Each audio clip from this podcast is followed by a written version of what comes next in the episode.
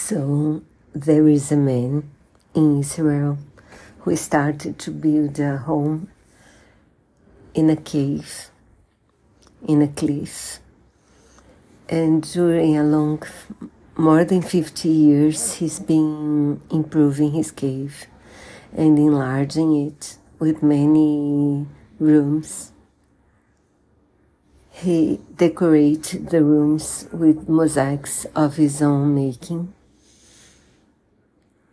And the cave is in a very exclusive beach in Israel. And now the government decided to evict him. So his friends are getting funds to defend him after this eviction.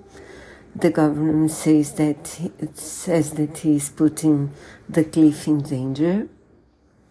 Anyway, I'll put the link to the AP's article, and there are a few pictures of his house, his cave house, very pretty. I found it interesting. I wonder what will happen to him.